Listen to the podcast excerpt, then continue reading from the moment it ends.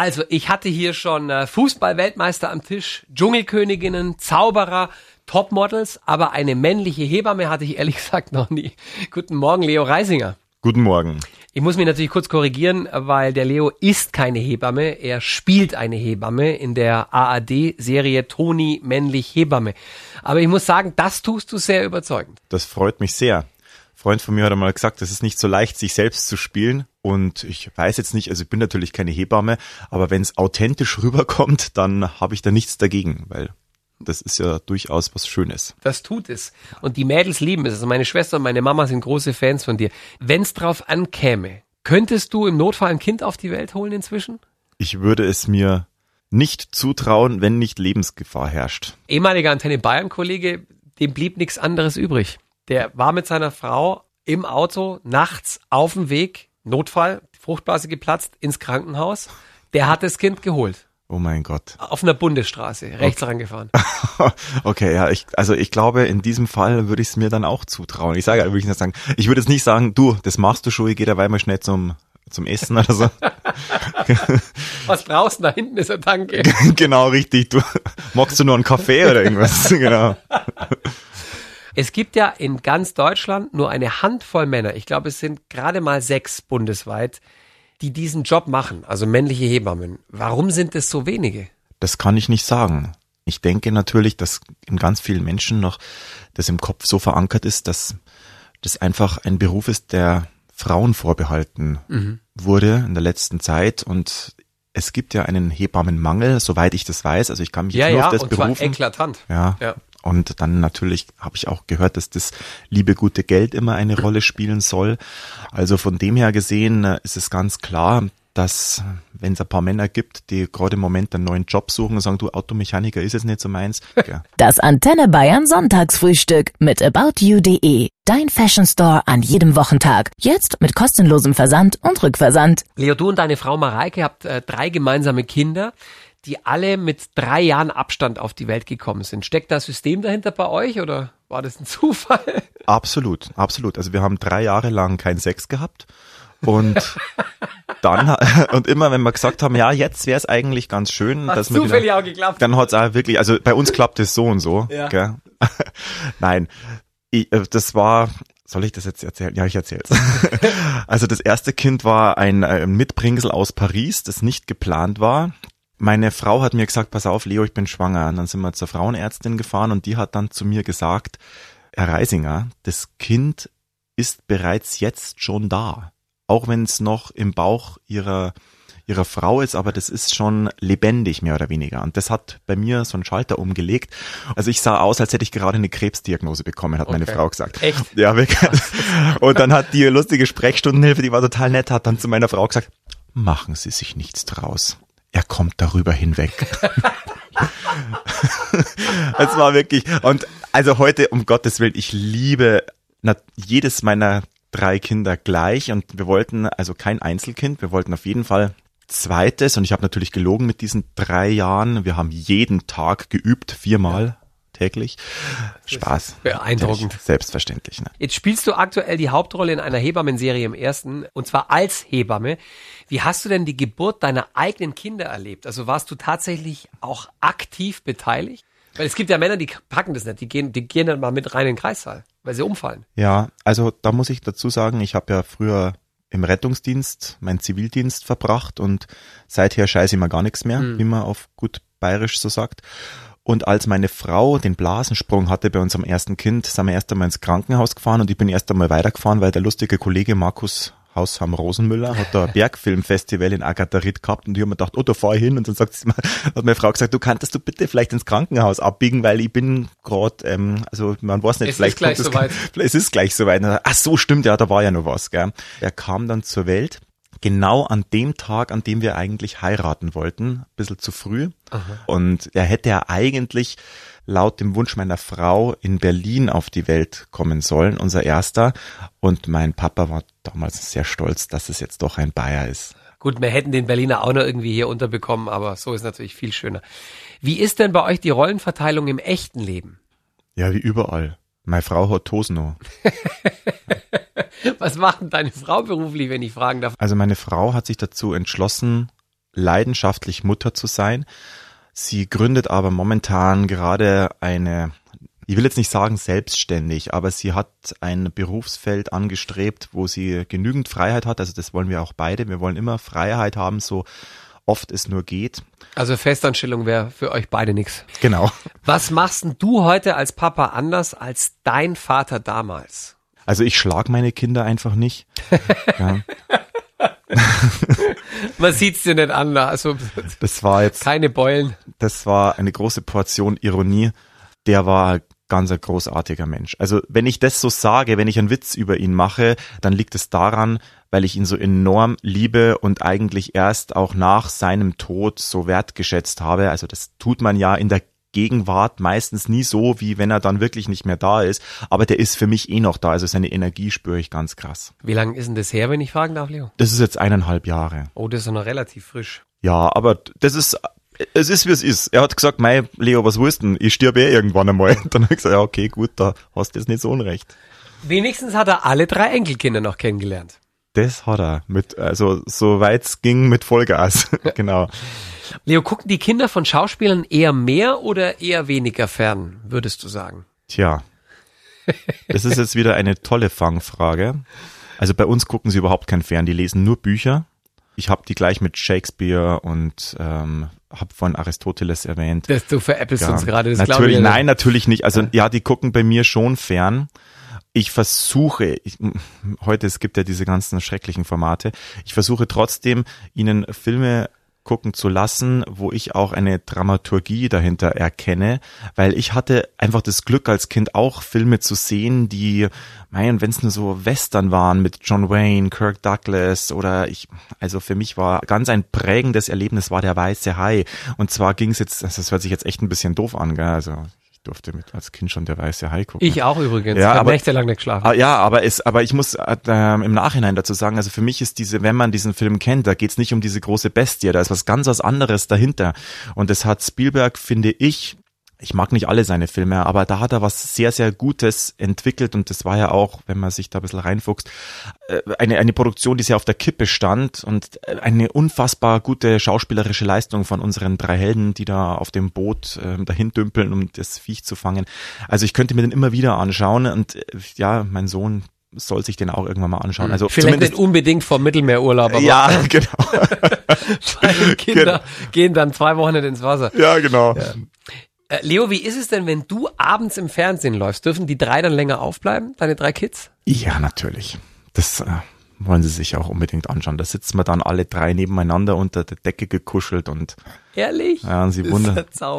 Warum küsst du da die Wolke? Das wollte ich gerade fragen. Dein, dein Ältester war nicht, er hat sich empört, dass du im Fernsehen eine andere Frau geküsst hast. Na, der fand das eigentlich eher ganz cool. Der hat gesagt, hey, und wie ist das mit der Wolke? Also die Jüngere war eigentlich, also die, unsere Tochter, ja. die war eigentlich eher ein bisschen, naja, sie hat's dann auch verstanden. Er hat gesagt, mei, die Wolke ist ja jetzt nicht so kreislig, die kann man schon mal küssen, das ja. passt dann schon. Aber deine Kids äh, unterscheiden da schon. Also die wissen schon, dass das Film ist und dein Job und dass die Mama nicht traurig sein muss deshalb. Ja. Mittlerweile ja, aber die Nachbarskinder, hä, ist der Leo mit der Mareike nicht mehr zusammen oder was?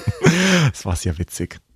Er hat einen dreimonatigen Familienurlaub in Kopangan geplant, was ja ohnehin schon lang ist, drei Monate. Daraus wurden am Ende sechs Monate. Was ist passiert? Corona. Ja, also es ist kein Urlaub gewesen für uns. Für uns war das eine Auszeit, eine Familienauszeit. Dann kam natürlich das Corona und zwangsläufig hat es da uns äh, dazu geführt, dass wir uns noch mehr schärfen durften, was wir eigentlich in unserem Leben mal wollen. Also klar, dass die Kinder dann Englisch sprechen dürfen müssen. Das war fantastisch. Wir haben unfassbar schöne ähm, Ereignisse gehabt da unten. Und wieder mal waren es die Menschen, die uns bereichert haben. Und das war der Hauptgrund, warum ich für diese Zeit so dankbar bin, weil meine Frau hat mich eigentlich dazu hingetrieben. Komm, wir machen jetzt mal so eine Familienzeit. Und ich dachte mir, na gut, wenn es sein muss. Aber es war im Nachhinein sehr bereichernd.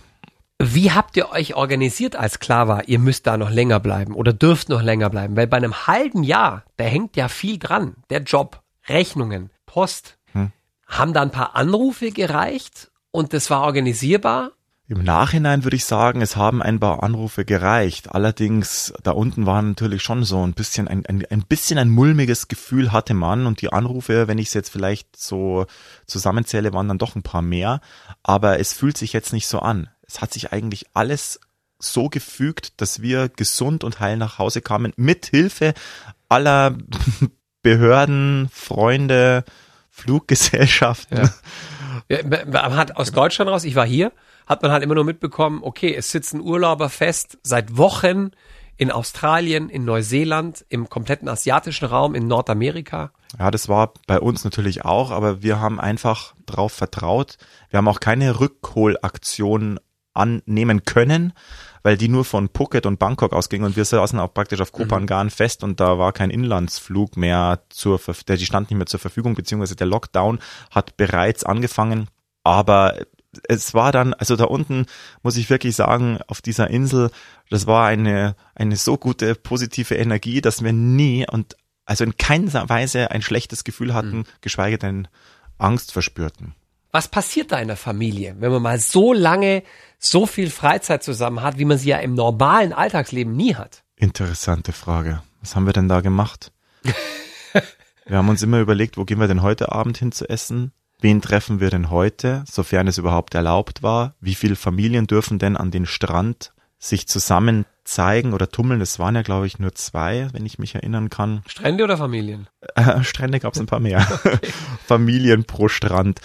Nein, wir haben einfach da unten ja Menschen kennengelernt, die wir wirklich auch heute noch, wir sind heute noch in Kontakt und wir lieben diese Menschen sehr.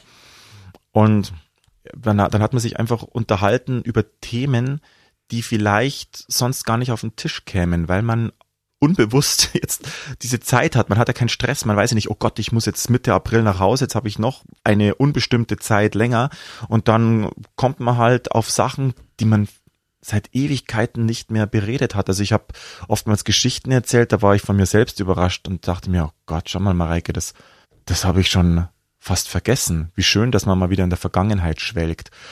Und wir waren viel wandern mhm. in der Natur und, und wir haben viel meditiert, muss ich ganz ehrlich sagen. Also mir hat Meditation sehr geholfen. Wie war das, als ihr zurückkamt in euer altes Leben in Bayern? Nach sechs Monaten auf einer thailändischen Insel? Da möchte ich ganz ehrlich sein.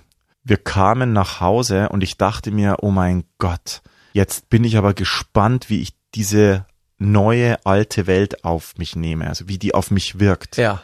Und wir sitzen, also meine Schwester hat uns vom Flughafen abgeholt und wir sitzen im Auto und meine Frau und ich sagen so, krass, es kommt mir gerade so vor, als wären wir überhaupt nicht weg gewesen.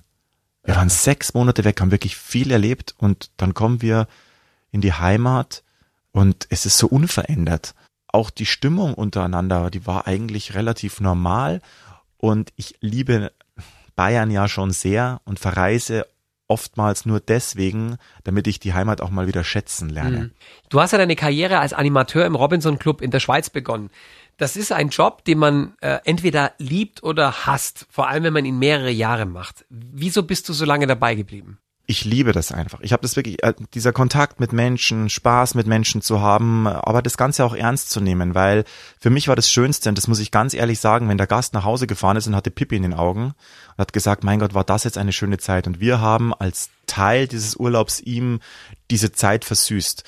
Und dann saß ich abends am am Flügel, hab ganz oft Klavier gespielt und dann äh, meine Saunaaufgüsse. Ich weiß, die Leute, die das jetzt hören und dabei waren, die werden sagen, oh Gott, der hat da Reisinger mit seinen 25 tausend schweinischen Witzen in der Sauna. Aber es war einfach so krass lustig. Wir hatten wirklich, selbst in, in Griechenland, bei 30 Grad, war die Sauna immer voll. Und auch dieser Teamgedanke, da habe ich das das erste Mal gemerkt, wenn du ein gutes Team bist, dann erreichst du all deine Ziele und nicht nur in Egoismen denken. Also das war für mich prägend. Hast du danach, also als du dann Schauspieler geworden bist und, und äh, kein Animateur mehr warst, hast du danach jemals wieder Cluburlaub gemacht? Ja, selbstverständlich. Die Kollegen habe ich besucht und Das machst du bis äh, heute, oder? Ja, das mache ich bis heute. Also wir haben ja auch eine Band und dann spielen wir ganz oft da unten in den Clubs. Das ergibt sich halt dann so. Da steht halt dann ein Klavier und ich drück halt dann auf die Tasten und den Leuten gefällt's. Das mhm. ist jetzt nix, äh, kein Hexenwerk, wo ich sage, ich muss das tun, ich mache das Man muss Herzen. zumindest auf die richtigen Tasten drücken. Das, das, so das hat, das hat für ähm, Leute, die ähm, musikalisches Gehör haben, durchaus Vorteil, wenn man die richtigen Tasten drückt. Ja. Als bayerischer Papa geht man mit Frau und Kindern ja auch mal auf den Berg. In deinem Fall äh, habe ich gesehen, hast du einen 50 Kilo Rucksack auf die Hütte geschleppt. Was in Gottes Namen war denn da drin? Wenn ich das wüsste, was da alles drin war, weißt, wir gehen für zwei Nächte auf den Berg und wir nehmen Sachen mit, als würden so wir, aus. als würden wir sechs Monate. Du sahst auf dem Foto aus wie ein Parkesel, Digga. Ja, es war nicht mehr normal. Aber ich habe mir halt gedacht, damit meine armen, armen Kinder die eh schon im Waldkindergarten sind und ja. jeden Morgen drei Kilometer laufen müssen. Die sind eigentlich fit. Der Sohn ist ein Mountainbiker und Fußballer vor dem Herrn. Der ist, glaube ich, acht oder neun ist der, ne? Ja, zehn, zehn ist er jetzt. Zehn ist er schon. Ja, genau. Und ähm, aber trotzdem bin ich halt, mein einer in der Familie ist halt der Depp und das bin halt ich. und dann laufen wir halt da hoch auf den Berg und ich habe das ja auch gerne gemacht. Für mich war es ein schönes Fitnesstraining und die Kinder hatten Spaß. Also von dem her, wir haben halt Freunde besucht in der Steiermark, die bewirtschaften da Hütte und die machen das mit so viel Liebe und da haben wir uns schon seit Jahren drauf gefreut, dass es jetzt endlich mal zeitlich klappt. Dein Ältester hat äh, auf der Hütte auch sein erstes Geld verdient, habe ich gesehen, ne? Oh Gott, das war so witzig. Ich habe ja 20 Jahre lang auf dem Oktoberfest gekellnert. Mhm. Und mein Sohn, logisch, liebt natürlich das Oktoberfest, aber nicht das Bier und die Händel, sondern die Achterbahnen. Und da hat er natürlich einen Papa besucht. Und wann immer ich Zeit hatte, bin ich mit ihm, also da hat man eh wenig Zeit, aber sind wir halt schnell raus und sind schnell Karussell gefahren. Und dann hat er sich gedacht, du sag mal, Papa, auf der Wiesen, wenn man arbeitet, da verdient man doch auch Geld, oder? Und was muss man da so machen? Habe ich ihm das so ein bisschen erklärt, mhm. dann ist er mitgelaufen. Und jetzt hat er das praktisch angewendet und der macht es sehr gut. Also der wird eine gute Servicekraft und auch meine Tochter, das war sehr lustig und zwar wollten Gäste bezahlen und dann schreit meine Tochter zu meinem Sohn, hey, komm mal hierher, hier kannst du Geld verdienen. Auf der Hütte jetzt, ne? Auf, Auf der Hütte, ja, das war sehr witzig. Du bist ja ein Bub vom oberbayerischen Land, dem vor ein paar Jahren ein echtes Kunststück gelungen ist. Du hast den Studenten-Oscar mitgewonnen.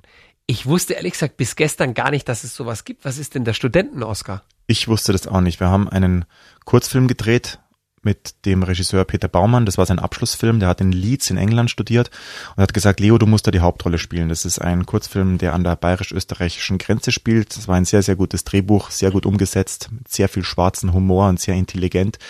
Du warst der Polizist, ne? Ich war der Polizist, genau. Und wir haben dann, ähm, ja, wir haben den British Television Award gewonnen. Wir haben in Shanghai was gewonnen. Wir haben, glaube ich, einen Kamerapreis in Lodge gewonnen.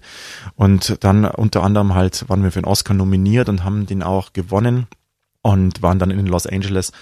Also als ich war Teil eines Teams und ich fand es sehr lustig, dass meine Hackfresse in Hollywood im Kino läuft mit englischen Untertiteln, weil bayerisch keiner verstanden hat. Das war echt interessant. Aber Border Patrol hieß das Ding, ne? Genau, der ja. Film hieß Border Patrol. Und das war auch der Grund, warum ich angefangen habe, Drehbuch zu schreiben. Also die, dieser Film und meine Tätigkeit am Großmarkt, das war so der Urknall. Wird denn dieser Studenten-Oscar im Rahmen der normalen Oscars verliehen, also auch im Februar, oder ist es wann ganz anders gewesen? Nein, das war, war ganz anders. Und zwar, ich, soweit ich mich erinnern kann, war das im Juni, Juli. Da okay. war eine extra Veranstaltung, aber die war auch ja, schon groß. Und läuft man da irgendwelchen Superstars in die Arme oder ist, das ist man da eher unter sich? Ja, na, die Leute, die, die haben ja mich begegnet, also ich war der Superstar. Quasi. Ja, so. es war Spaß, nein. Hast du Lederhosen dabei ja, gehabt in Los genau, Angeles? Genau, nee, die, also das wäre witzig gewesen, die hätte ich eigentlich mitnehmen sollen. Ja. Aber so viel Patriotismus muss ich dann auch nicht in die Welt ja. rausprügeln, ne? Ja gut, die Amerikaner denken ja, dass alle in Deutschland so rumlaufen. Die assoziieren ja Deutschland mit Bayern. Die denken ja, alles wäre so wie in Bayern, was das, ja schön ist. Das ist witzig, ne? Also das, die, es gibt zwei Fragen. Also erstens mal, ob ich schon mal auf dem Oktoberfest war und das Hofbräuhaus und dann, when does the wall came down? Wann fällt die Mauer? Immer noch. Ja, ja. Das gibt's ja nicht. Ja, das ist unglaublich. Wir haben eine gemeinsame äh, Freundin, nämlich die Kati Kleff, Moderatorin bei Antenne Bayern.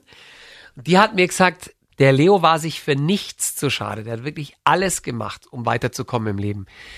Äh, Gibt es da rückblickend Sachen, wo du gesagt hast, um Himmels Willen, hoffentlich zeigen sie das nie wieder im Fernsehen von mir? Auf gar keinen Fall. Ich stehe zu allem, was ich gemacht habe. Wirklich. Das ist mein Leben.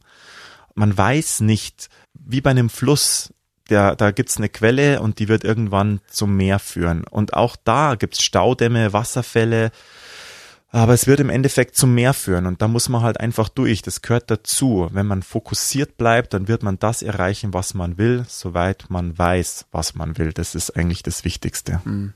Ich meine, es gibt ja Hollywood-Stars wie zum Beispiel Brad Pitt. Der hat ja auch in einigen echt schummrigen ähm, Erotikfilmchen mitgemacht. Sowas ist bei dir nicht vorgekommen. Ach, das wäre eigentlich lustig gewesen, gell? Ja. Ah, shit. Das, das, das, das hast du irgendwie verpasst. Das habe ich auch verpasst. Das ist auch blöd. Ja. Vielleicht sollte ich das nochmal, ja. Genau. Nein, ich weiß nicht, was deine Kinder sagen, wenn sie dann 16 sind und das erste Mal den Papa auf schummrigen Internetkanälen im Duett sehen, sagen wir es mal so. Na, ja, also äh, leider, das ging leider an mir vorbei. Ja. Blöd. Der Zug ist jetzt auch abgefahren, Leo. Da brauchst du jetzt nicht mehr einsteigen. Nee, genau. Du bist ja im Süden von München geboren, Landkreis Miesbach, ne? Genau. Jetzt hat München ja für alle Nicht-Münchner nicht das beste Image. Du schreibst gerade einem Drehbuch ähm, über München und äh, entwickelst ein Projekt. Kannst du was zur Ehrenrettung dieser Stadt sagen, die ja außerhalb Münchens von sehr vielen verhasst ist? München ist eine unheimlich schöne Stadt. Ich habe als Kind ganz tolle Zeiten verbracht. Ich liebe den Marienplatz. Ich ab und an auch die Allianz Arena. also bist es, du ein FC Bayern Fan? Ja, ich bin schon. Also ich, ich bin ein kritischer Fan. Aber das, was momentan gerade abläuft um den Herrn Flick, da bin ich sehr, sehr glücklich, weil das ähm, widerspiegelt so ein bisschen meine Philosophie. Als Team kann man einfach viel Erfolg haben und der das ist ein warmer Mensch, so erscheint mir der Hansi Flick, das ist ein warmer Mensch und ich glaube, dass sie da den richtigen ähm, an dem Trainerplatz haben, ja. Für alle Nicht-Münchner, wenn du mal in der Stadt bist, weil du lebst ja auch jetzt außerhalb, wo verschlägt's dich immer hin? Also ich gehe mit meinen Kindern einmal im Jahr das hat sich irgendwie so eingebrannt bei unserer Tradition, gehen wir auf dem alten Bädern auf. Mhm. Und dann schaue ich so über die Stadt und wenn du Glück hast und hast dann Föhn, dann siehst du die Berge, das ist schon besonders schön. Und ich muss auch ganz echt sagen, ich ertappe mich oft, wenn ich im Auto heimfahre, dass ich dann, aber jetzt bitte nicht falsch verstehen, gell, ich höre keinen bayerischen Humtat, aber es gibt so ein paar bayerische Lieder, auch ja. jetzt nicht moderne, sondern wirklich alte Klassiker, Landler, die sind richtig schön und ich muss mir das manchmal anhören um in einen gewissen Zustand der Meditation zu kommen. Das ist vielleicht dann die bayerische Meditation. Es hat jetzt wenig mit Om und so zu tun oder mit irgendwelchen Klangschalen. Aber das, das verschafft für mich so eine Ruhe, so eine innere Ruhe und ich komme dann in ein Gefühl der Schöpfung und schwinge dann ganz anders. Meinst du so richtig schönes, tiefes, bayerisches Alphorn? Na, das meine ich nicht. Ich bin da eher geht Richtung Stubenmusik. Mhm. Also wirklich die klassischen bayerischen Saiteninstrumente, ja. auch wenn ich selber ein Pianist bin. Ja. Dankeschön für dieses wunderbare Sonntagsfrühstück. Leo Reisinger, der Star aus der ARD-Serie Toni männlich Hebamme. Die aktuellen Folgen gibt's in der Mediathek im ersten und die neuen kommen dann im Frühjahr 2021. Der spielt es übrigens so überzeugend, ich würde dich, wenn ich Vater werde, ich würde dich sofort engagieren. Nur zu.